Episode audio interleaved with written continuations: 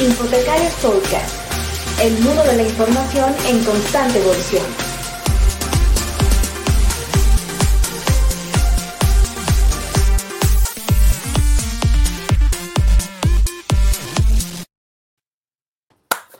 Infotecarios, ya estamos por acá nuevamente. Es un gusto estar con todos ustedes, amigos, colegas, seguidores de Infotecarios. Mi nombre es Saúl Martínez Equivo y me encuentro en la ciudad de Santander. Gustoso de estar con todos ustedes comentando eh, y conectados en este Infotecarios podcast. De parte de los locos del podcast me acompaña mi buena amiga, colega Merisanda Ramírez. ¿Qué tal, Mary? ¿Cómo estás? Hola, ¿qué tal mi querido Saúl? Buenos días, buenas eh, tardes, buenas noches, donde quiera, desde donde quiera que nos, que nos conectemos todos, ¿no? Yo me encuentro en el centro de México, eh, en el Estado de México, en Toluca, y es un gustazo, gustazo estar nuevamente aquí con ustedes y con los locos del podcast, y ya lo habíamos dicho en esta nueva temporada, más locos que nunca. Totalmente de acuerdo. Y hoy tenemos una invitada de super mega lujo, ¿no? Alguien muy reconocido en redes sociales y por supuesto colegas, amigos argentinos por ahí. Nuestra querida amiga Rosa Monfasani. ¿Qué tal, Rosa? ¿Cómo estás? Bienvenida. Bien, bien, muy bien. Gracias a ustedes por esta invitación. Eh, realmente es un gusto estar aquí porque eh, yo lo sigo a ustedes. Lo sigo y, y he escuchado muchísimos programas, he intervenido con Santiago, con Saúl, y con otros este, colegas, ¿no? Y realmente eh, son, son, son bárbaros. Yo creo que de todos los, los programas de estas características, eh, también ustedes son muy reconocidos y por lo menos en mi país, ¿no? Y supongo que en otros lugares también. Sí, totalmente. Gracias por, por, el comentario. Sin lugar a dudas, como bien mencionas, eh, a veces te tenemos del otro lado, pero hoy te tenemos aquí como invitada y sin lugar a dudas un gusto tenerte por acá. Eh, y bueno, para quienes nos ven y nos escuchan o nos estén viendo en diferido también, eh, querida Rosa, eh, cuéntanos un poquito quién es Rosa Monfasani y cuéntale a la gente ahí brevemente, un minutito, minuto y medio, dos minutos, quién es Rosa, lo más destacado que quieras compartir con nuestros amigos. Bueno, este, es, es complejo, ¿no? Porque presentarse a uno mismo a veces no es tan sencillo. Pero bueno, mis colegas sí ya me conocen porque son muchos años en la profesión. Eh, quizás pues, si hay algún colega de, otro país o, que estén escuchando de algún otro lugar o viendo desde otro lugar. Bueno, yo soy Rosa Mofasani, como dijo Saúl, como dijo Mary. Eh, soy profesora en bibliotecología y soy bibliotecaria, por supuesto. Ejercí toda mi vida como bibliotecaria y pensé que una vez que me retiraba de esta profesión ya no me iba a interesar, pero al contrario, me metí mucho más que antes, ¿no? Y en fin, estoy en distintas actividades, eh, formo parte de, por ejemplo, de, de Resiaria, de la red de redes de información, que agrupa 39 redes de bibliotecas. Muy interesante, les recomiendo, Saúl y Mary, que ingresen al sitio de, de Resiaria, después le paso los datos si no la conocen, eh, porque allí están eh, registradas todas las redes y reúnen más de 2.500 bibliotecas especializadas. Quizás no parezcan tantas, ¿no? Pero en realidad eh, están un poco, o sea, están registradas esa, esa cantidad, pero quizás haya muchas más. Inclusive en cuanto a las bibliotecas, uh, ahí veo que apareció Cristina Borrajo, que está saludando, ella es por supuesto de, de Resiaria, y, bueno, eh, además están las bibliotecas populares, ¿no? que también tienen su grupo y reúnen más de 2.000, 2000 casi 3.000 bibliotecas populares. Aquí es, es, un tema eso de las bibliotecas populares que se da mucho y no se da en otros países, pero también hay bibliotecas públicas. Y después pertenezco a otras este, eh, jornadas, digamos, como la jornada de la Biblioteca Digital Universitaria que estamos organizando ahora para el 2 y 3 de, de noviembre próximo. Después también les voy a mandar los datos por si quieren ustedes participar. Está dirigida especialmente a bibliotecas universitarias, pero a todo público especializado que le interese la temática y va a tratar, bueno, con un tema que ustedes ya dieron hace, hace un tiempito, que dio Santiago, si no me equivoco. Sí, Santiago fue, sobre inteligencia artificial y toda, toda esta tecnología nueva que está ingresando, ¿no? Y también, por supuesto, sobre el acceso abierto, que nos preocupa muchísimo. Así que bueno, podría decirles que escribí unos cuantos libros, pero qué sé yo, a mí eso me da a veces un poquito de cosa, ¿no? Es decir, hice esto o hice aquello. Además doy clases también eh, a distancia, eh, doy cursos a distancia y doy clases en la Universidad Nacional de San Juan en eh, una especialización, ahora va a ser especialización de posgrado, por supuesto, y también di, mis clases en la UCES, en la Universidad de las Ciencias Empresariales y Sociales, bueno, en fin, eh, sigo activa y tengo alguna actividad por hacer y ahora esta que me encanta. Me encanta porque un poco como les decía antes, eh, yo soy muy afecta, digamos, a, infotecarios y, he escuchado, eh, hola Esther, yo voy saludando al que aparezca por ahí porque los conozco. Hola Esther, ¿qué tal? Eh, sí, y, les decía que soy afecta a ustedes porque, bueno, es un programa realmente muy reconocido en toda Latinoamérica, ¿no? Así que les envío mis felicitaciones y a Santiago también. Se las hacen llegar, por favor. Totalmente, ahí se lo, se lo compartiremos sin lugar a dudas. ¿Cómo, Saúl? Por supuesto, por supuesto, todo lo que quieras compartirnos, ya le, ya le, ya le comentaremos también a, Santi, le haremos eh, la mención, por supuesto, un saludo por, por, ahí a nuestro buen amigo, amigo Santiago, Santiago Villegas, sin lugar a dudas. Eh, un, es un, gusto con tenerlo aquí en el equipo y bueno, por supuesto el resto de los locos del podcast, por ahí nuestro buen amigo Martín Tena y también nuestro buen amigo Antonio Espinosa, que siempre lo tenemos por aquí. Eh, sí, sí. sí, bueno, se van conectando ya los, los colegas, los amigos, por supuesto, y como te decía Rosa, bueno, esta es una, una, charla de café, una charla de amigos, más allá del, del mero ámbito profesional. Eh, es un gusto tenerte por acá. Y, y como bien mencionas también, eh, por ahí hay algunos libros, pero también sabemos que escribes por ahí en, en, en, en un, pod, en, un blog eh, muy reconocido. Soy bibliotecario. cuéntanos un poquito de eso, si quieres, por ahí empezamos. Sí, eso, vos sabés que, claro, esta cuestión del soy bibliotecario, además a Rodrigo hace ya tiempo lo que lo conozco, ¿no? Y, justamente eh, surgió durante la pandemia. Surgió durante la pandemia porque yo digo, ¿qué hago en este, en este momento? No hago algo bibliotecario, pero creo que a todos nos pegó muy de cerca toda este, esta problemática y empecé a hacer algunos este, relatos, yo los llamé tipo relatos, de lo que iba sucediendo en el día a día con la cuestión de la pandemia.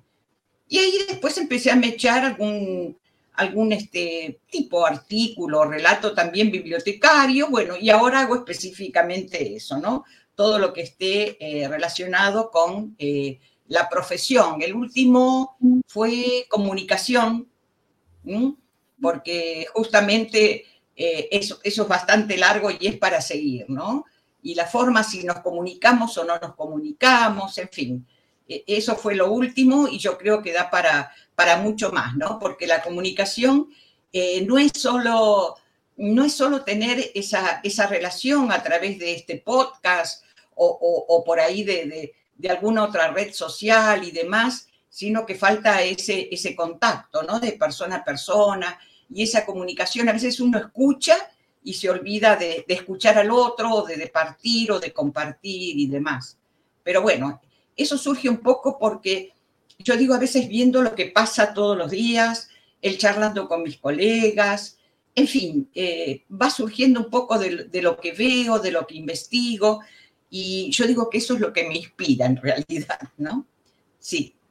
Así que bueno, y qué interesante esta, esta parte, mi querida Rosa, de, eh, de, de, un poco como mostrar la identidad del bibliotecario, ¿no? Que muchas veces somos un, ese personaje eh, desconocido que no se sabe bien a bien qué es lo que, lo que verdaderamente hacemos. No sé si a ti te pase, ¿no? De que, pero, pero, ¿qué es eso, no? ¿Qué es eso del bibliotecario? Entonces yo creo que la pandemia nos vino a traer un momento... Eh, de mucha reflexión también, ¿no? Incluso para, para un poco revalorar o, repensar eh, qué es esta cosa llamada bibliotecario, ¿no? ¿Quién es este personaje? ¿Qué hay detrás de este personaje y a qué se dedica?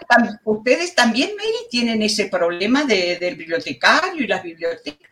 Ah. Sí, claro, no, bueno. Ocurre en todas partes, ¿eh? Y en España también ocurre.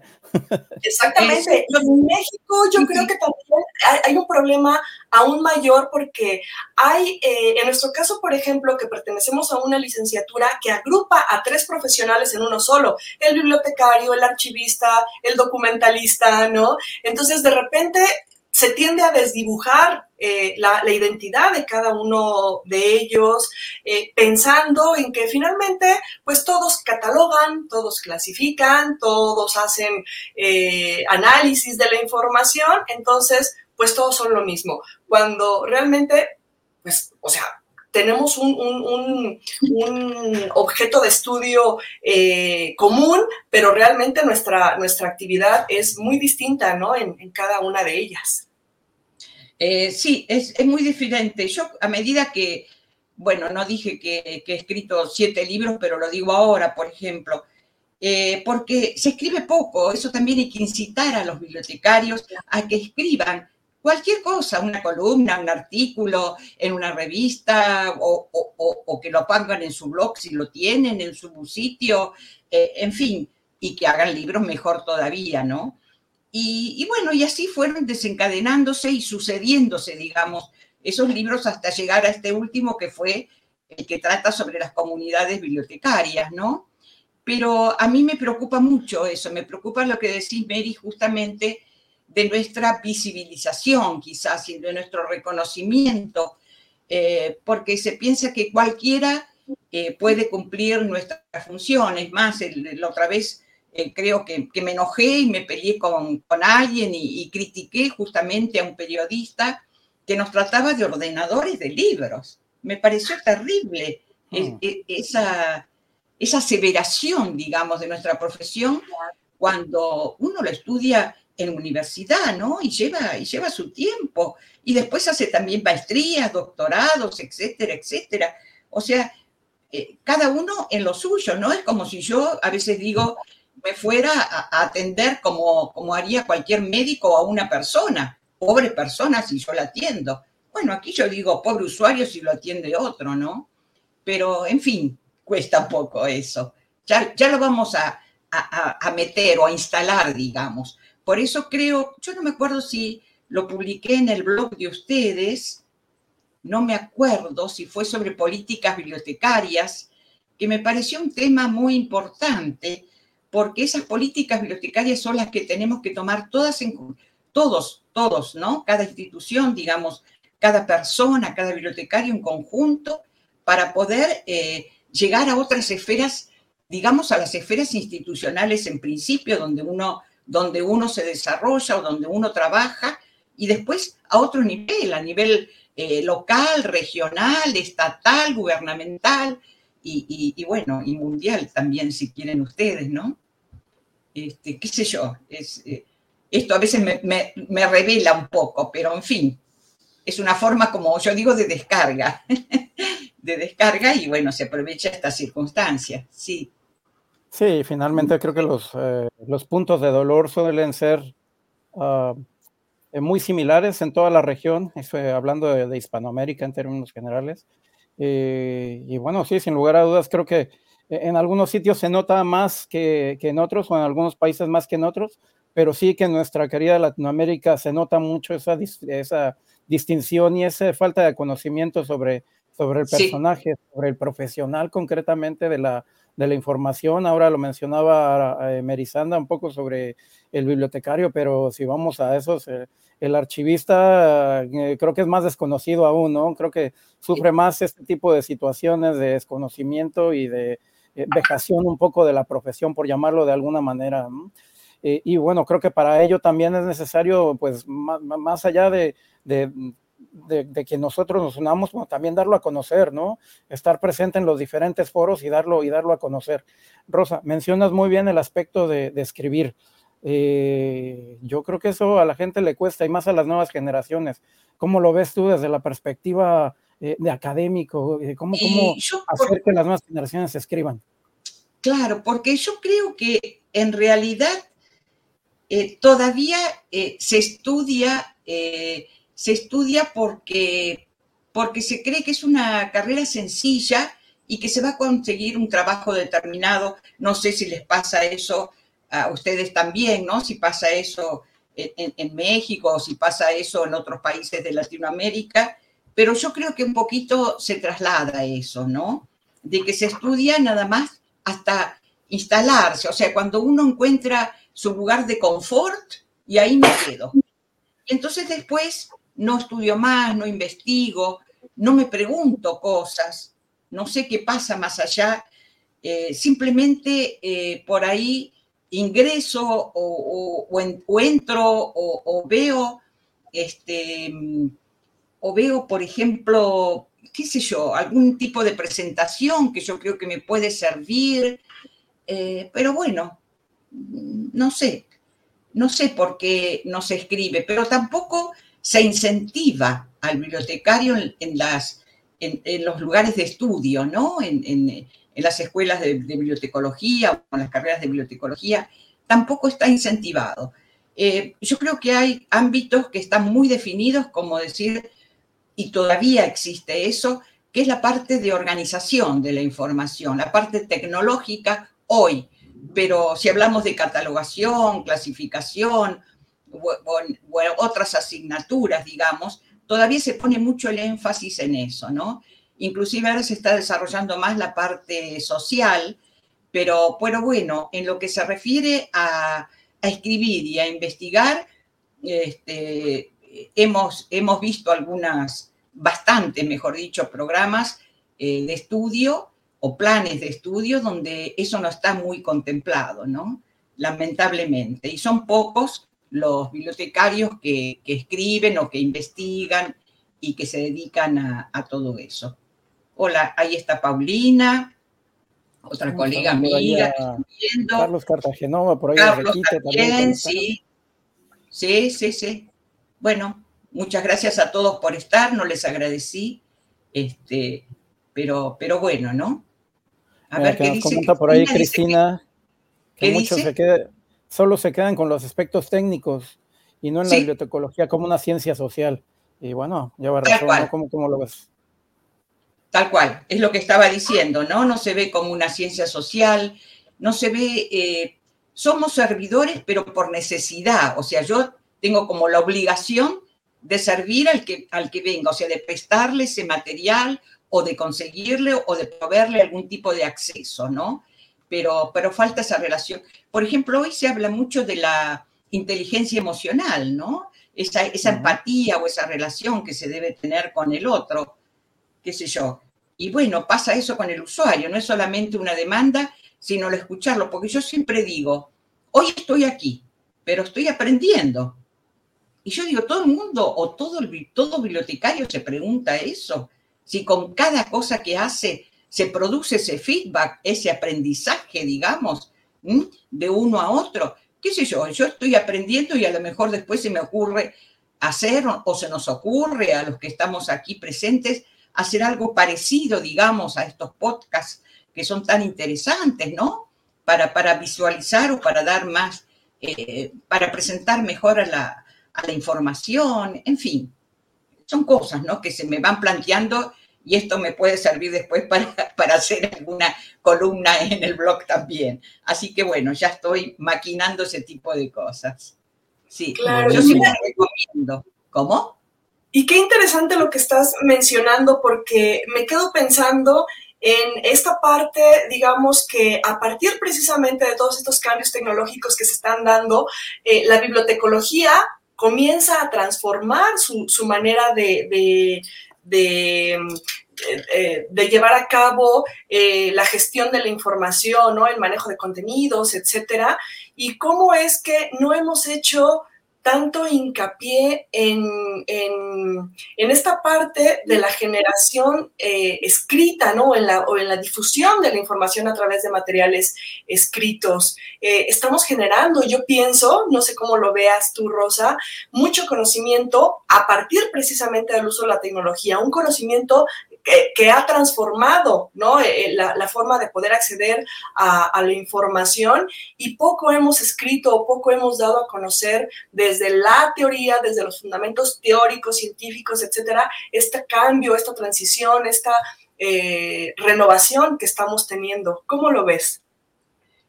Bueno, eh, en realidad yo no me acuerdo qué es, ya, qué es lo que había escrito, no me acuerdo si fue en este libro de las comunidades bibliotecarias o, dónde fue. Eh, siempre estuvo la tecnología, o sea, empezamos con la fichita que teníamos que colocar a tal altura, en tal lugar, eh, los datos, etcétera, etcétera. Pero mm, yo recuerdo que que ya comenzó todo cuando empezamos a utilizar el microISIS. El microISIS porque era lo que teníamos y servía, servía porque podíamos recuperar información.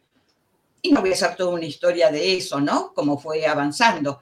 Pero hoy tenemos, y hemos hablado, por ejemplo, y hemos mencionado a lo mejor a la inteligencia artificial, que también se va a meter en las bibliotecas. Pero lo que interesa de nosotros, justamente, es, saber ¿Qué es eso? ¿Para qué sirve? ¿Cómo lo puedo emplear?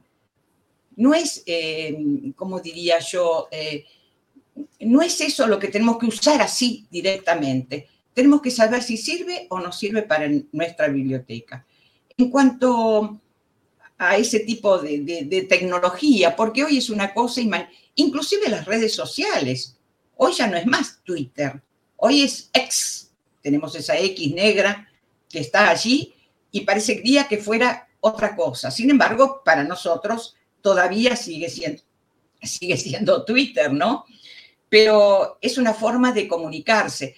Y yo decía justamente que no todos ya estamos en las mismas redes. Son tantas redes sociales que aparecen que unos adoptan unas, otros adoptan otras redes.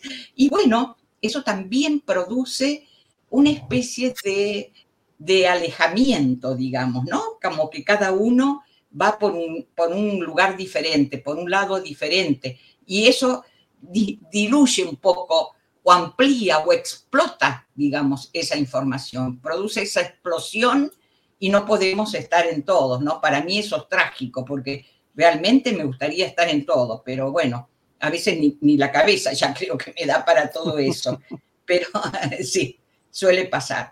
Pero lo importante es, como decían por ahí, el problema de la bibliotecología social, ¿no? Eh, eh, es un aspecto que, bueno, y que se ha profundizado más después de la pandemia. Y otro aspecto es el aspecto ético. Por ejemplo, en este libro de las comunidades bibliotecarias, que se fue un poco la temática que, que nos llevó un poco a esto, ¿no? A hacer este podcast. Eh, al final del libro yo digo, ¿cómo voy a finalizar, por ejemplo, este libro? Ahora empecé por atrás, estoy empezando por atrás en vez de por adelante, pero todo sirve. Entonces dije, ¿cómo voy a hacer para finalizar todo esto que estoy planteando aquí en, este libro de las comunidades bibliotecarias? Y entonces dije, bueno, hay un factor que es muy importante, que son los valores éticos de la profesión, que no se dan en todas las profesiones. Inclusive este planteo se lo han hecho como, creo que lo marcaste antes, Saúl, y yo a eso no respondí, con los archivos y con los museos, ¿no? O sea, son profesionales, yo digo que son eh, las disciplinas primas hermanas de la bibliotecología, y son primas hermanas porque tienen la misma problemática, cada uno en su ámbito de, estudio o en su lugar o, o donde estén realizando esa tarea, ¿no? Tienen una misma problemática. Así que, bueno, qué sé yo, todo eso se tiene que solucionar de una manera y así fue como introduje, digamos, al final ese capítulo que se llamó Los valores éticos de la profesión. Eh, todo da para mucho más, pero me parecía que eso podía encerrar un poco más eh, lo que eran esas comunidades eh, bibliotecarias. Sí. No sé si... De hecho, por, ahí nos dice Cristina también que recuerda por ahí eh, cuando en los años 70 aún se hablaba de ciencia o técnica, ¿no? ¿Qué es la bibliotecología o cómo, cómo definirla o cómo abordarla, ¿no? Eh, y bueno, es, curioso eh, que hoy en día sigamos hablando de ello, ¿no? Claro, sí, eso, eso lo, lo planteaba justamente Roberto Juarros, un profesor que tuvimos en la materia de documentación, ¿no? Era, era un lujo escucharlo, uno se quedaba como prendido, ¿no? Con sus palabras, porque aparte era un fue un poeta, en fin, era un filósofo, eh, tenía mucho conocimiento, ¿no? De todo lo que es eso, eh, que es la documentación y la comunicación y el estar ahí con, con, todos, ¿no? Con, el que está, digamos, del otro lado.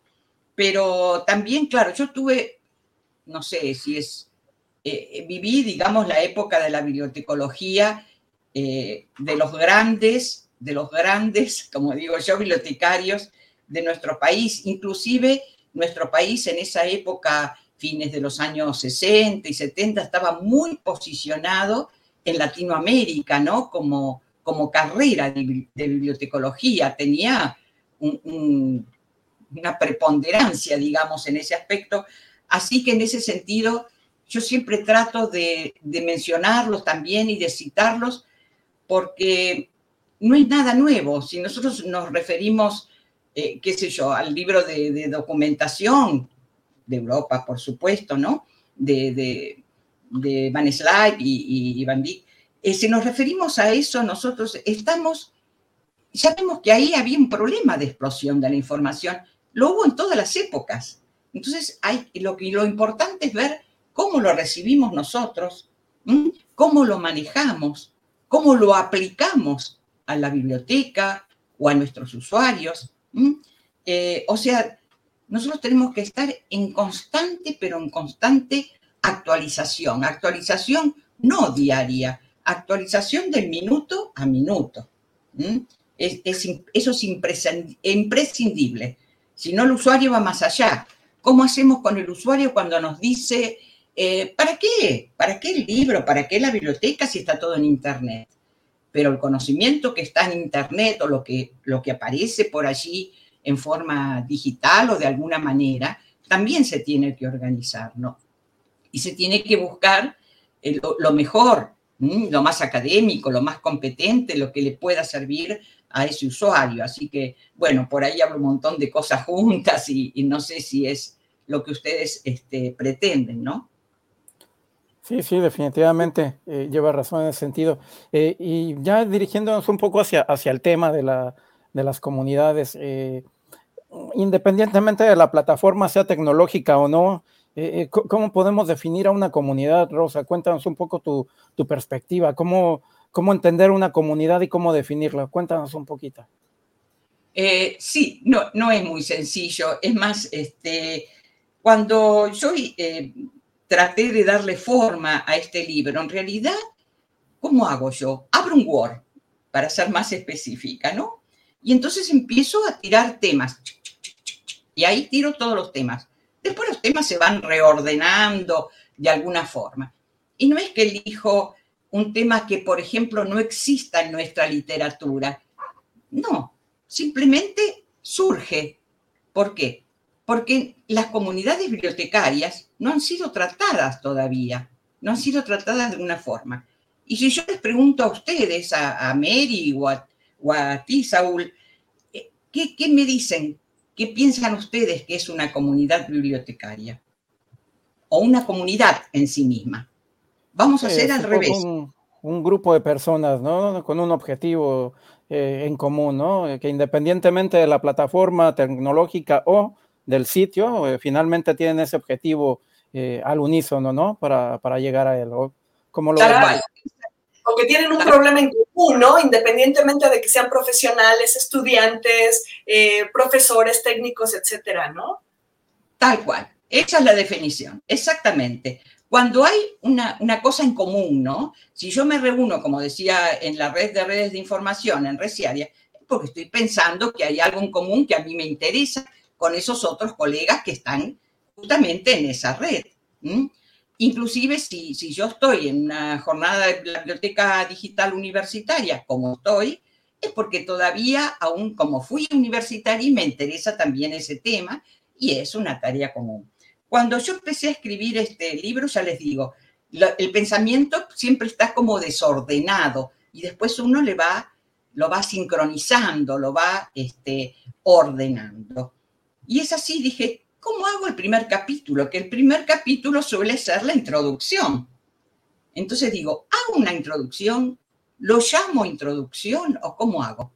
Dije, no, si yo puedo hacer una introducción dentro de un capítulo que tenga otro nombre. por supuesto, fue el último que hice. Y ese fue, ¿qué son las comunidades bibliotecarias? ¿Sí? ¿Se dan cuenta cómo es la cuestión? ¿Por qué? Porque todo lo que, lo que ya tenía desarrollado, ese, todo ese planteo, todo, todo eso que fui presentando, me dio la pauta y me, y me enseñó un poco a cómo conformar o cómo hacer ese, esa especie de marco teórico, llamémosle marco teórico, ¿no? Esa introducción, digamos, y no llamarlo introducción y fundamentos, que eso va más para, para los artículos o las investigaciones y demás. Y entonces lo llamé así. Y dije, pero ¿desde dónde voy a comenzar? ¿Y qué hice? Empecé a, entre las ideas que yo tenía y lo que sabía un poquito así de historia y demás, dije, ah, me voy a remitir a Stonehenge, porque Stonehenge, no sé si lo estoy pronunciando bien o mal, era una comunidad. ¿Y por qué era una comunidad? Era una comunidad porque si ustedes ven el dibujito, la maqueta, es una cosa así, en forma redonda, donde están puestos esos menires o como querramos llamarle, y se dice que se utilizaba con, con un sentido religioso. Quiere decir que había una comunidad que estaba metida allí. Entonces comencé con eso. Pero en el desarrollo del libro, yo dije, ¿cómo los voy a ordenar esos capítulos? ¿Qué, qué es lo que voy a hacer? Entonces dije, ¿qué es lo primero si yo tuviera que, que bibliotecaria? ¿Qué es lo primero que haría? Y estudiar. Entonces, el primer capítulo se trató del ámbito del espacio, digamos, de las áreas de estudio, de los lugares, mejor dicho, de estudio, donde se estudiaba. Porque eso fue lo que a mí me formó y lo que me llevó a esto o alguna otra cosa.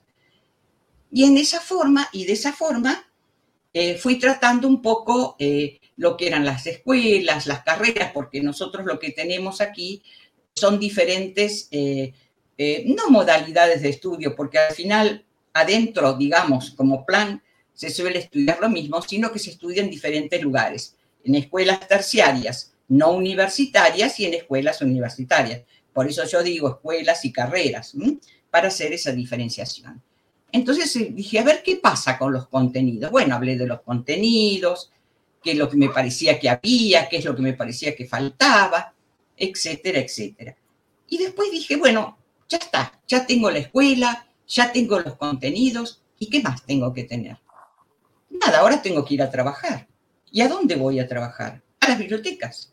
A las bibliotecas, a los centros de documentación, a otros servicios de información, etc. Quiere decir que ese fue el segundo capítulo. ¿Sí? Y bueno, ya estoy trabajando, ya estoy en la biblioteca, he mencionado diferentes tipos de bibliotecas y demás. Entonces, ¿qué hice después? ¿Qué hacemos después cuando ya nos recibimos, cuando ya estudiamos, cuando ya fuimos a trabajar?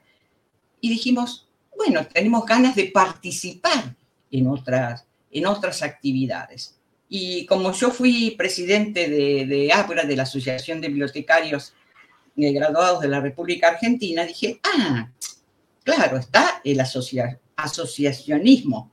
Entonces, tomé ese capítulo. Y en ese capítulo, bueno, están las asociaciones, los colegios, etcétera. O sea, todo lo que puede agrupar a los bibliotecarios en un trabajo de otras características hacia la comunidad en general, hacia la comunidad bibliotecaria, a eso me refiero. O sea, no se trata de, de, una obra donde se hable de las competencias bibliotecarias y el entorno laboral, sino de dónde el bibliotecario puede, por ejemplo, eh, esto, infotecarios, es una comunidad.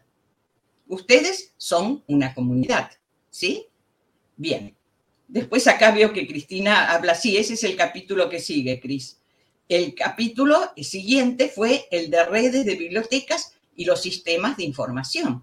Y ahí hicimos, este, o hice, mejor dicho, eh, otro trabajo, ¿no? Pero ¿por qué? Porque, bueno, ahora me dice Cristina, la idea es concretar un sistema nacional de información. Y ahí ya se me empiezan a mezclar todos los tantos porque porque justamente el otro día, no me quiero salir del libro, pero sí es importante que lo diga, tuvimos un segundo encuentro en la Biblioteca Nacional. Y entonces allí este, expusimos, me tocó a mí en esta oportunidad, pero siempre expone uno u otro de, de, de, de Reciari. Hacemos, estamos haciendo un trabajo común con la Biblioteca Nacional justamente para ver si podemos conformar ese sistema nacional de información que tanta falta nos hace, ¿no? No sé si ustedes tienen un sistema nacional de información, yo estuve investigando, igual estuve viendo, y, y, y entonces este, eh, fue el segundo encuentro, en el primero hicimos un planteo de, de, lo que íbamos a hacer y cómo íbamos a trabajar, y eh, dimos unos lineamientos generales que después se lo podemos mandar también para que ustedes lo tengan y si no lo pueden consultar en, en, en la web de Reciaria, que ahí está, o en la de la Biblioteca Nacional, y era eso, presentar o cómo hacer para hacer un... Entonces ahí hubo misión, visión, los objetivos, ¿no? Tipo, porque no es fácil, pero no es un trabajo de uno o de tres o cuatro que están eh, metidos, digamos, o que, o que están insertos en alguna comunidad, como por ejemplo es Reciaria, no, o como es la Biblioteca Nacional, no. Es un trabajo de todo el colectivo profesional. Es un trabajo donde tienen que estar insertas las escuelas de bibliotecología, donde tienen que estar insertas las asociaciones y otro tipo de asociaciones, las redes, los sistemas de, información, eh, inclusive eh, yo diría, faltaría también mencionar quizás a todo tipo de, de eventos de actualización, como pueden ser las jornadas, la capacitación externa a lo que podría ser eh, o a lo que es la educación sistemática, digamos, de la bibliotecología. Y eso también está tratado en el libro. O sea, hay un capítulo también que se refiere a la capacitación, ¿no? Eh, y, todas la, las, inclusive infotecarios, a ver que yo lo tengo aquí, si ustedes me permiten un minuto, esto no se hace, pero yo no recuerdo las páginas exactamente. Por ejemplo, ustedes están citados en la página 177. ¿Mm? Están citados, los cité como blog, porque ¿qué pasa? Eh, eh, en este libro, justamente, en este libro sobre comunidades, eh, se refiere mucho a mi país, ¿no es cierto? Porque lo que me interesa justamente, o lo que nos interesa a los bibliotecarios argentinos, es tratar de resurgir la bibliotecología, como decíamos antes, en nuestro país. Pero siempre se ponen ejemplos del exterior, porque hay ejemplos que son muy valiosos. Así que bueno, ustedes están mencionados también en el libro. Pues muchas y, gracias por la mención. Sí, sí, son chiquitas, porque en realidad yo eh, en cada capítulo fui mencionando ya sea una biblioteca o universidades, eh, ya sea de mi país o del exterior, y, y, y, no podía hacer menciones muy largas para que más o menos de una forma u otra eh, estuvieran representados. Y como yo tengo este afecto especial así, hacia infotecarios, que otro blog iba a, a, a mencionar, ¿no? Así que bueno, lo mencioné a No, es, es, un pedacito nada más, pero bueno, allí están, allí están registrados, digamos. Y tiene una, una profusa bibliografía, tiene mucha bibliografía, la bibliografía que una vez había dicho, este, me acuerdo también una persona, un profesor, Cañoli, una vez nos había dicho, pero ¿qué hacen los bibliotecarios ahora? Si uno mira, digamos, los finales de un artículo o los finales, digamos, donde, donde uno menciona las referencias y la bibliografía, aparece todo en azul. ¿Por qué aparece todo en azul? ¿Qué diría Saúl? ¿Por qué aparece todo en azul? Pues buena pregunta, a ver, Mary, ¿cómo, cómo lo ves?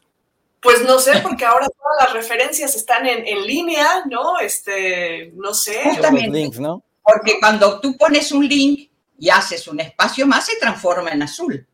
¿Sí? ¿O no? Claro. Sí, sí, eso, sí. Por eso él decía, aparece todo en azul. Me pareció una cosa interesante, ¿no? Que yo, a mí nunca se me había ocurrido eso, de pensar que aparece en azul. Pero bueno, yo cito muchas cosas en azul también, porque como dice Mary, ahora hay mucho en línea. Entonces hay que leer lo que uno tiene en la biblioteca, lo que uno puede leer en un pedazo de papel, igual a mí me gusta el papel, porque en el papel voy y vengo. En cambio, en línea tengo que subir, bajar, correr y, hacer una lectura diagonal. Me cuesta más. Sinceramente, no sé si es un problema de edad, si los chicos están acostumbrados, los jóvenes, a leer más en, digital, ¿no? Pero, pero el papel es que como que uno va y viene, como que lo marca. Yo, por ejemplo, en este libro, fíjense ustedes que aquí tengo unas marcas, ¿sí? Una era la de infotecarios, por ejemplo, que como se las quería mencionar, dije voy a marcar porque yo la página no la recuerdo.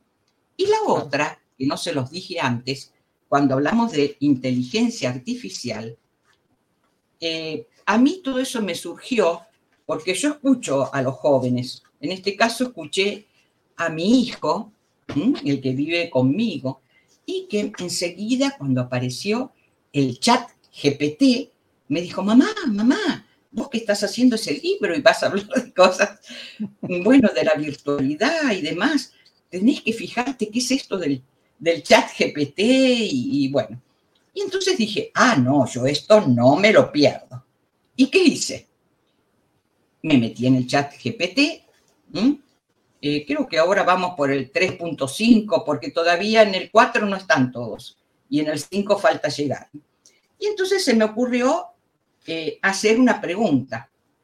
Entonces le pregunté, eh, ahora voy a mirar, no voy a leer todo, pero voy a, estoy mirando un poco qué es lo que puse, y, le pregunté, ¿cómo, ¿cómo harías o qué, qué, podrías decirme o hacerme, por ejemplo, un poema, un poema al estilo de, Shakespeare sobre las bibliotecas?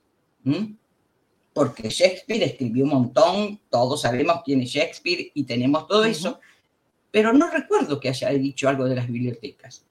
Y entonces, no voy a leer todo, pero me contestó inmediatamente. Y dijo, oh, bibliotecas, escuelas de la mente, donde los jóvenes aprenden a pensar y a soñar, y los viejos encuentran un refugio para sus pensamientos en medio de la tempestad de la vida. Allí donde los mapas y los pergaminos y los manuscritos y los libros impresos están, se encuentran juntos en armoniosa armonía. Las bibliotecas son un puente entre el pasado y el futuro. dicen unas cosas más, pero bueno, lo que interesa es que me respondió. Y yo digo, ¿cómo me responde como si fuera Shakespeare? Claro. Lo que pasa que tiene información cargada. Capaz que si hoy le vuelvo a hacer la misma pregunta, no me va a contestar exactamente igual. O por lo menos va a ser algo similar, pero va a ser, a su vez, va a ser diferente. Diferente porque tiene otra información, porque sus algoritmos van a funcionar de otra manera. Entonces, lo que aparezca allí no va a ser lo que puse en mi libro. La idea es que se tome esa idea para que se vea cómo funciona esa inteligencia artificial, por ejemplo. ¿Sí? Espero que les haya gustado. Habrá que agradecérselo a ChatGPT, por supuesto. sí, hay que tener mucho cuidado porque ahora el problema, digamos, eh, que se plantea con, esta inteligencia artificial es justamente, eh, eh, está puesto un poco sobre los derechos de autor, ¿no? Es correcto. Claro sobre, todo sobre los derechos de autor y, bueno, y un poco las tendencias en que saquen algún tipo de, información que no es la que queremos, bueno, en fin. Y por otro lado, en que la juventud copie y pegue mucho de eso. Pero también hay otros, otros programas que sirven para, para detectar si son copias o no. Pero bueno, eso es un tema mucho más, más largo para, para hablar. Bueno, les decía entonces que había este, hecho un capítulo sobre las redes y los sistemas y sobre la capacitación bibliotecaria, creo que también les dije, ¿no? Sobre la capacitación bibliotecaria, sobre los espacios digitales y sobre los espacios virtuales, y ahí incluí eh, desde, desde la web, eh, las redes sociales, eh, no me acuerdo todo de memoria, ¿no? Y, y, fui incluyendo justamente esto está en esto que acabo de leer, está justamente en, en este capítulo, así que también todo lo que se refiere a, a, a, la robótica, a la inteligencia artificial, etcétera, etcétera. O sea, fui subiendo, digamos, en cuanto a eh, la tecnología. Pero eh, uno, uno de los capítulos, por ejemplo, dije, acá falta algo. ¿Y qué es lo que faltaba? Faltaba un poco la creación intelectual. Faltaba ese, eso que hablamos hoy del escribir o el hacer. Faltaba eso de bibliotecario. Entonces digo, ¿cómo lo llamo? ¿Qué título le pongo? Y ahí consulté con una colega que, se encuentra en línea, eh, este, con Paulina, justamente, y digo, ay, no sé qué ponerle a este capítulo. Y me dijo, bueno, ¿qué vas a tratar en ese capítulo?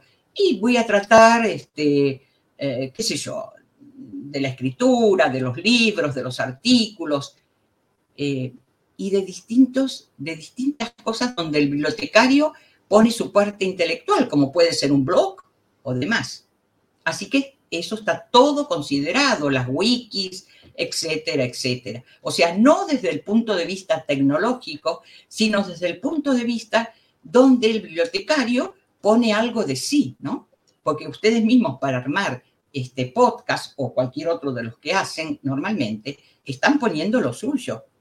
Tienen que tener una inventiva, están ideando, están creando y demás. Bueno, todo eso figura eh, en ese, eh, eh, ¿cómo se llama? En ese capítulo. Y se llamó fronteras del trabajo bibliotecario.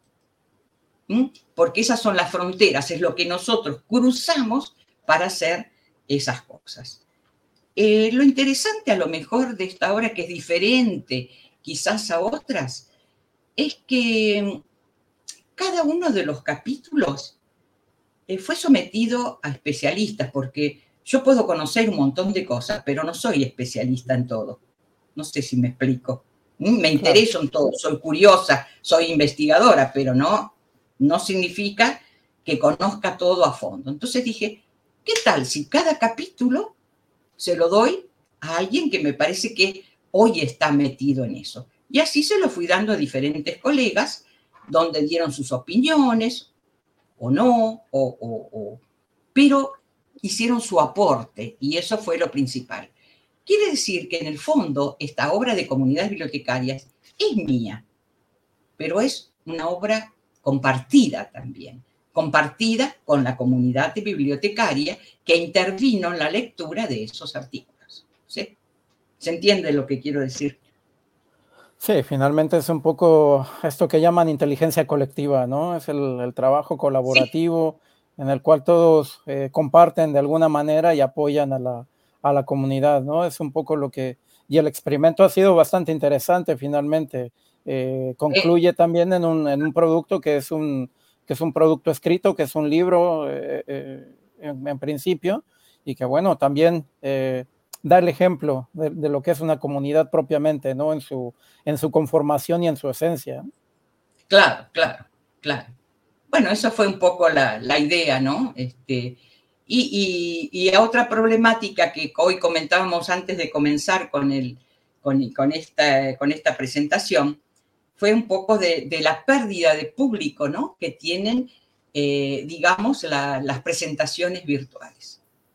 Eh, hoy eh, volvieron otra vez o se profundizaron quizás las, que, las referidas a la enseñanza, en donde la educación a distancia, digamos, ese tipo de cosas pero en forma sistemática. Y se perdió un poco más eh, lo que es el intervenir o el estar o el escuchar este tipo de, no sé, ahí vamos a tener que pensar a ver cómo se puede hacer para recuperar a, ese público, ¿no? Que, que, se ha perdido y que surgió mucho durante la pandemia, pero bueno, que ahora no, no, no hay tanto, digamos, no hay tanto porque yo cuando, cuando entro a algún tipo de, de actividad así de estas características, me fijo en la cantidad también de personas que están conectadas. Y, realmente eso ha, bajado un poco. Pero bueno, el que le interesa va, va a estar aquí. Y en ese sentido, querida Rosa, eh, mm, eh, bien mencionas un poco esta reducción en, en, ámbitos digitales y creo que eso sucede en general, ¿no? creo que las bibliotecas también se enfrentan un poco a este tipo de problemáticas. cada vez menos usuarios se acercan a la biblioteca. ¿Cómo fidelizar esa, esa comunidad? ¿Cómo hacer que, que la comunidad se sienta parte de y que realmente esté eh, poniendo un poco de, un granito de arena, cómo participar y cómo mantener esa comunidad. ¿Tú, tú cómo, cómo, cómo crees que podríamos llegar a ese punto? Eh, y ayudando un poco, claro, a nuestros colegas bibliotecarios por ahí, bibliotecas populares, bibliotecas públicas que se enfrentan cada día, eh, no solo nosotros en el ámbito virtual, sino también en el, en el presencial. ¿Cómo lo ves? y lo veo complicado, no sé, todavía no tengo la receta ni soy quien para decir cómo, pero bueno, me preocupa y a lo mejor por ahí se me ocurre algo. Pero tenemos otro problema. Tenemos, por ejemplo, el problema de las bibliotecas eh, en general, porque a pesar de que son de distinto tipo, también tienen distintas, eh, distintos bibliotecarios o no tienen bibliotecarios. Por ejemplo, aquí las bibliotecas populares y algunas públicas y las escolares, podríamos decir, no en su mayoría, pero también sucede, son, eh, no son todos bibliotecarios. Ese es un serio problema, ¿no? Que, que, se ocupe, digamos, el lugar que tendría que ocupar eh, un bibliotecario. Así que por eso no es tan, tan sencillo eso, ¿no? Por ejemplo, no sucede eso con las bibliotecas universitarias y las especializadas, que por suerte, digo por suerte porque tienen eh, más público que asiste a ese tipo de bibliotecas o público especializado, están en instituciones como universidades o en organizaciones especializadas, y entonces eh, trabaja mayor cantidad de personal. Eh, yo, recuerdo además que en bibliotecas, sin ser de las más grandes, hay bibliotecas mucho más grandes dentro de la Universidad de Buenos Aires que tienen mayor cantidad de, bibliotecarios, eh, hay todo tipo de, personal y todo tipo de gente. Pero sobre todo el, digamos, el, director o el responsable de la biblioteca no tiene que quedar detrás de su escritorio tiene que salir del escritorio. Hace un rato pensar qué es lo que va a hacer allí, cómo va a prestar un servicio, si quiere modificar eh, algún este, aspecto en la organización técnica, etcétera, etcétera. Pero, pero hay que caminar dentro de la biblioteca, sobre todo en una biblioteca universitaria, que son muy grandes y que tienen muchos espacios, ¿no? Entonces yo caminaba, me acuerdo, caminaba entre los estudiantes, me iba a las salas, entonces ellos sabían quién era yo. ¿Qué tal Rosa? ¿Qué tal Rosita? O sea, saludaban, charlaban, empezaban. Eso es una forma también de comunicación y de estar ahí, ¿no? No sé si y de hacer comunidad, ¿eh? No, no, perfectamente. Y de hacer comunidad también, ¿eh?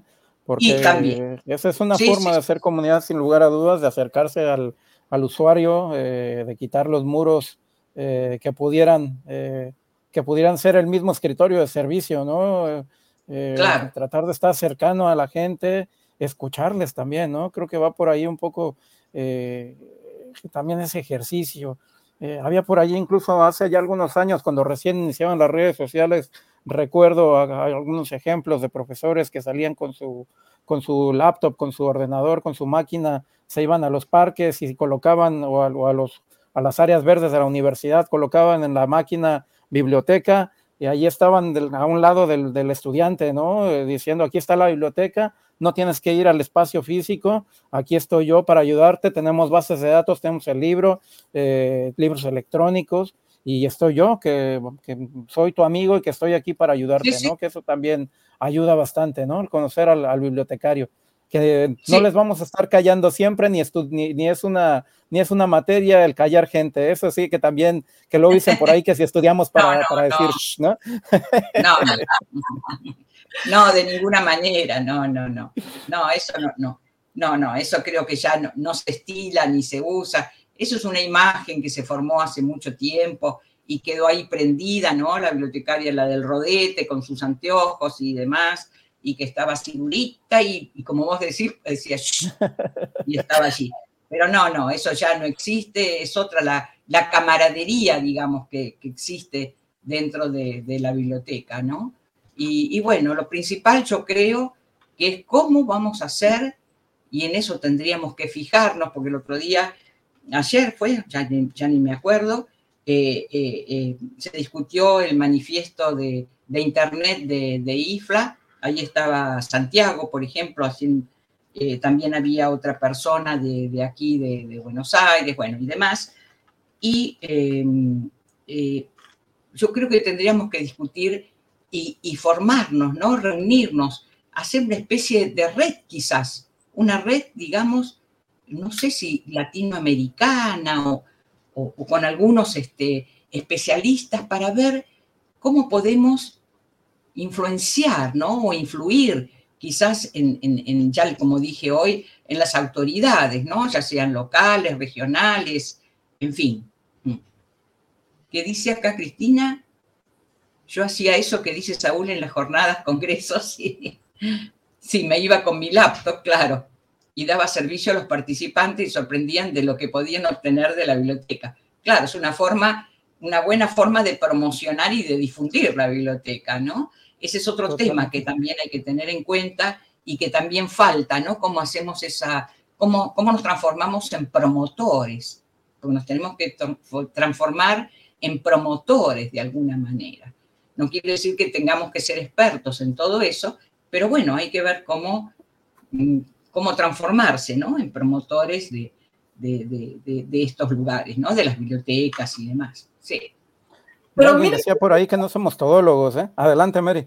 Claro, no, no, no, perdón, Saúl, eh, por, la, por la interrupción, ¿no? Yo simplemente quería comentar que, bueno, finalmente ahí nos damos cuenta de la necesidad que tenemos como, como bibliotecarios de formar este tipo de comunidades, ¿no? El hecho de decir, bueno, es que no estamos solos, no somos los únicos que tenemos este problema, sino que es necesario, ¿no? Compartir nuestro problema con otro grupo eh, de, de iguales, de pares, etcétera, y nos damos cuenta que siempre estamos teniendo los mismos problemas, ¿no? O sea, independientemente de que las bibliotecas se encuentren en diferentes latitudes globales, eh, los problemas siguen siendo los mismos, siguen siendo comunes y precisamente por eso eh, la necesidad, ¿no? De crear estos grupos sociales, estas comunidades bibliotecarias, como bien las, las, eh, defines, Rosa, y este, y bueno, que están ahí pues precisamente para resolver estos problemas eh, que tenemos a, a, nivel, a nivel global. Y eh, yo, la última de las preguntas eh, que, yo, que yo tendría, porque ya casi, casi estamos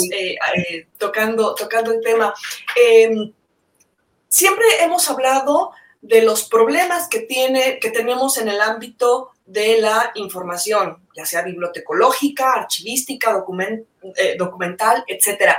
Pero a lo largo de este tiempo, Rosa, ¿los problemas siguen siendo los mismos? ¿O han ido cambiando en la medida en que vamos evolucionando como, como sociedad? Se nota mi cara, se nota mi cabeza haciendo así. Yo creo, no, yo creo que yo creo que no, no se ha cambiado al respecto. Todavía nos hacemos ese tipo de, de, de o de preguntas, quizás, ¿no? Eh, no, no ha cambiado. Yo creo que simplemente eh, se han incorporado otras tecnologías, eh, entonces uno está como abocado a eso, a ver cómo la incorporo, cómo la aprendo, cómo la puedo usar y demás. Pero falta eso que dice Mary, justamente eso falta. ¿Mm? No existe. Yo pienso pienso que hoy no está. ¿Mm? No está. Y sigue tal cual. No importa si estamos en el 2023 o estamos en 1960, por decir una fecha X. Miren cuánta, qué cantidad de años. Yo creo que sigue, que sigue igual, que todavía esa, esa problemática de la información no está dilucidada. O sea, aparecen las grandes bases de datos, ya catálogos no se habla de catálogos, ah, también habría que pensar en los catálogos, por ejemplo. Catálogos. ¿Qué hace el usuario con un catálogo? ¿Qué sabe lo que es un catálogo? Hay que cambiar la mentalidad. La biblioteca tiene que ir hacia la biblioteca Google, digo yo, por, por ponerlo entre comillas, o sea, funcionar de otra forma. Entonces, En eso tenemos que pensar. ¿Cómo trasladamos esa realidad para que los usuarios, sobre todo los jóvenes, no se vayan y vuelvan a la biblioteca de alguna forma? No interesa si en forma presencial, puede ser presencial, virtual, etcétera, pero que estén ahí. Y yo creo que eso no está resuelto, desde mi punto de vista, ¿no? Qué sé yo, si alguien tiene algún otro tipo de, de idea o de información. Que hable ahora o que calle para siempre. Eso, sí, sí, sí, sí, sí. Que hable o calle para siempre, sí, señor. lleva razón, Rosa, totalmente. Eh, eh, hablando un poco de esta, y, ya también sería mi, última pregunta, eh, eh tu perspectiva de cómo, cómo gestionar comunidades. ¿Hay alguna, alguna recomendación desde tu perspectiva? ¿Cómo trabajar con, los, con estas comunidades? ¿Generar alguien que se dedique a hacer ciertas actividades organizacionalmente hablando dentro de la comunidad? ¿Cómo crees que debe ser esa gestión de la comunidad? Y creo que eso también afectaría de alguna manera en el desarrollo de la misma. Bueno, hay, hay varios aspectos que no me acuerdo si lo cito aquí también, pero por un lado, el primero es el trabajo en equipo. Basta de trabajos individuales, no tienen sentido. Hay que trabajar en equipo. Por otro lado, el trabajo colaborativo y la cooperación. Si cooperamos, si cooperamos en, un mismo, en una misma comunidad, donde puede estar integrada, integrada no ya por bibliotecarios, sino por diferentes instituciones y demás. Si hablamos de cooperación, es que estamos haciendo un trabajo conjunto. Eso es lo que interesa realmente. Este, que haya un trabajo conjunto, un trabajo operativo. Por eso me interesa tanto el trabajo que hacemos eh, con Reciaria, ¿no? Porque inclusive entre nosotros, que somos un grupo de 10 personas, si no me equivoco, ahí me pueden corregir, eh, trabajamos en conjunto, o sea, opinamos. No podemos tener, no puedo tener yo la palabra o mi otro colega la palabra, la tenemos todos y después discutimos. Discutimos una nota, discutimos, enviamos una nota de saludo, eh, una nota de felicitación por un aniversario, hasta eso se discute. Y yo creo que es ese trabajo cooperativo y conjunto es el que puede ayudar a esa comunidad. No queda otra, otra posibilidad. Totalmente de acuerdo.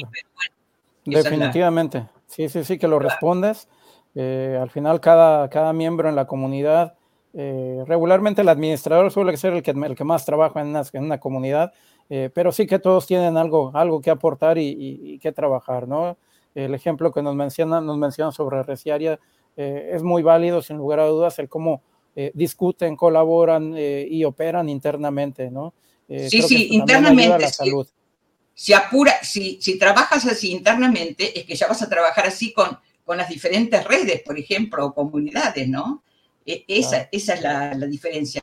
Creo que se, se, aprende un poco, porque eso de que, que yo aparezca aquí y esté para la foto, que no sé si habrán hecho un print screen, pero pero bueno, lo podemos hacer para así yo me lo guardo y en algún lugar ya lo hice, en algún lugar lo voy a poner, pero bueno, eso es lo, lo interesante, digamos, y lo importante. Cuando nosotros hoy mencionábamos el Sistema Nacional de Información, es porque existen algunos sistemas, pero a veces hay intereses creados desde el ámbito gubernamental o político, y esos son los sistemas o, son los que, los que van a figurar, pero un sistema nacional de información. Es que cuando hablamos de educación, cuando hablamos de salud, ¿a quién le interesa eso?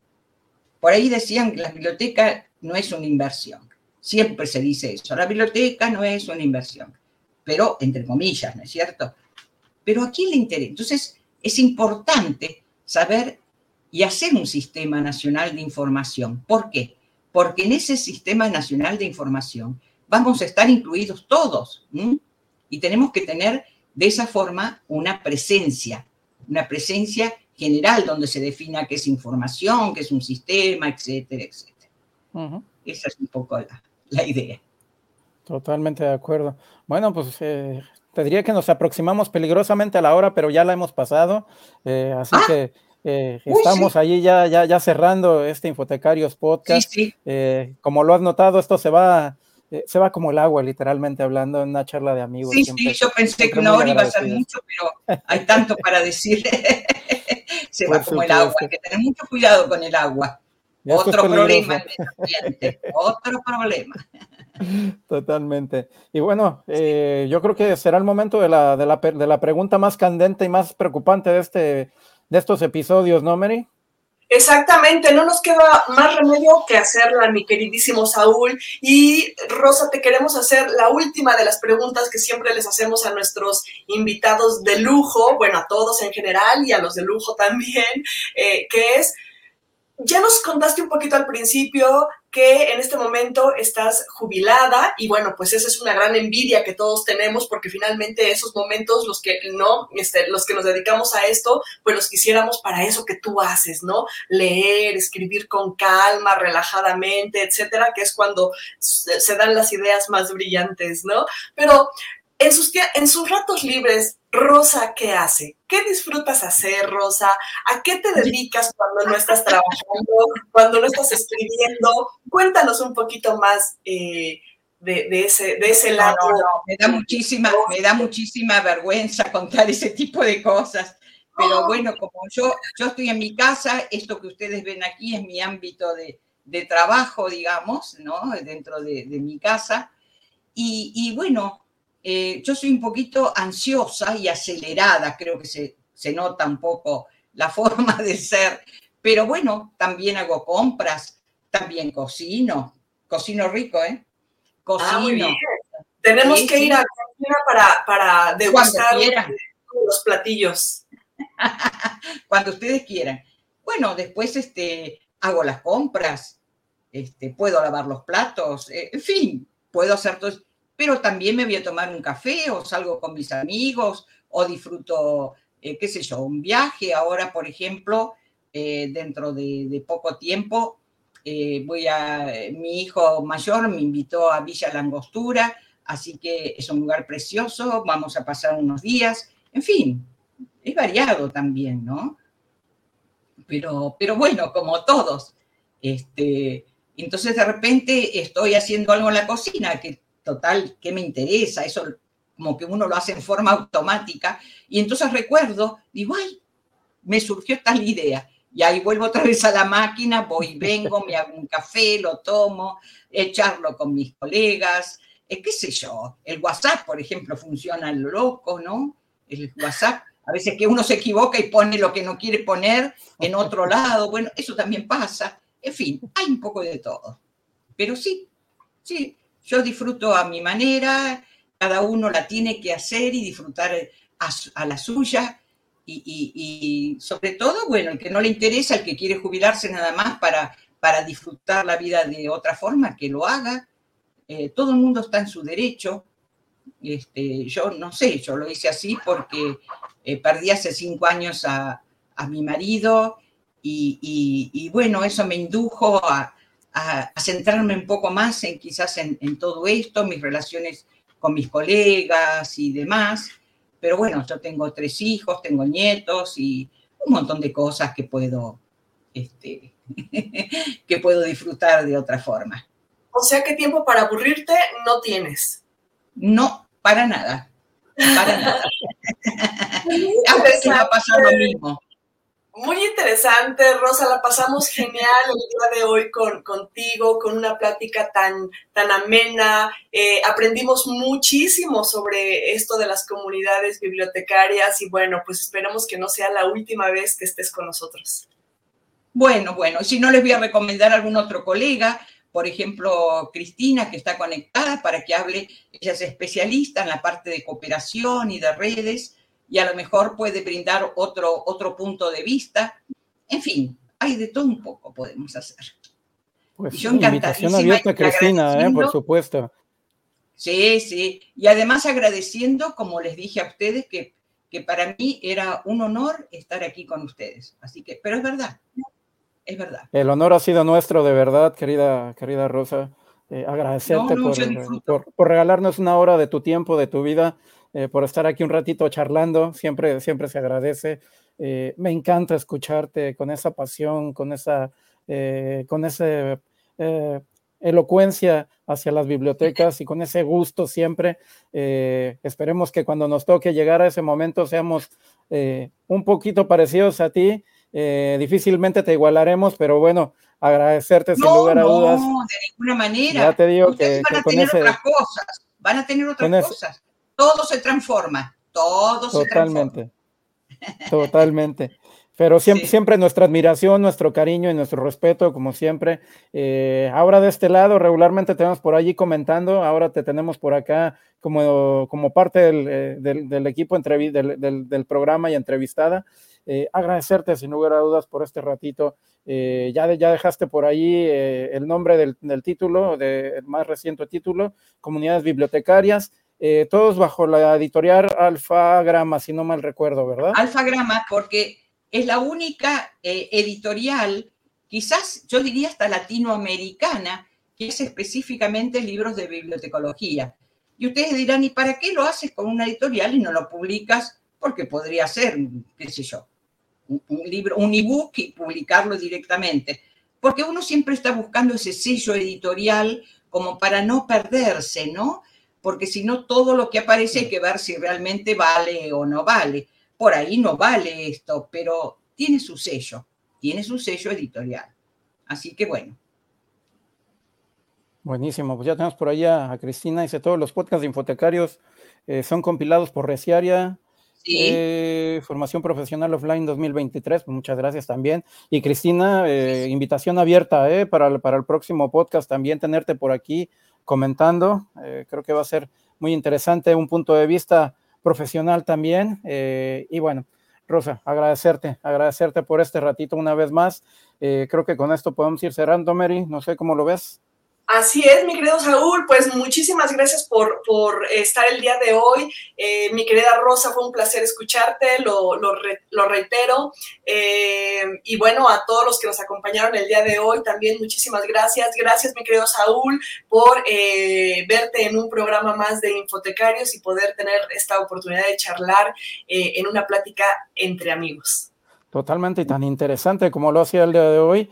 Eh, agradecerles a todos. Eh, no se olviden por ahí seguirnos en redes sociales. Eh, invitación abierta a publicar también en el blog de Infotecarios, infotecarios.com por allí. Ya saben, firmas invitadas totalmente abiertos a, sus colaboraciones. No les dé miedo, por favor, escriban. No, para nada. Que hay gente que nos dice por ahí, no, qué miedo, nos van a leer en Latinoamérica o a, nivel mundial.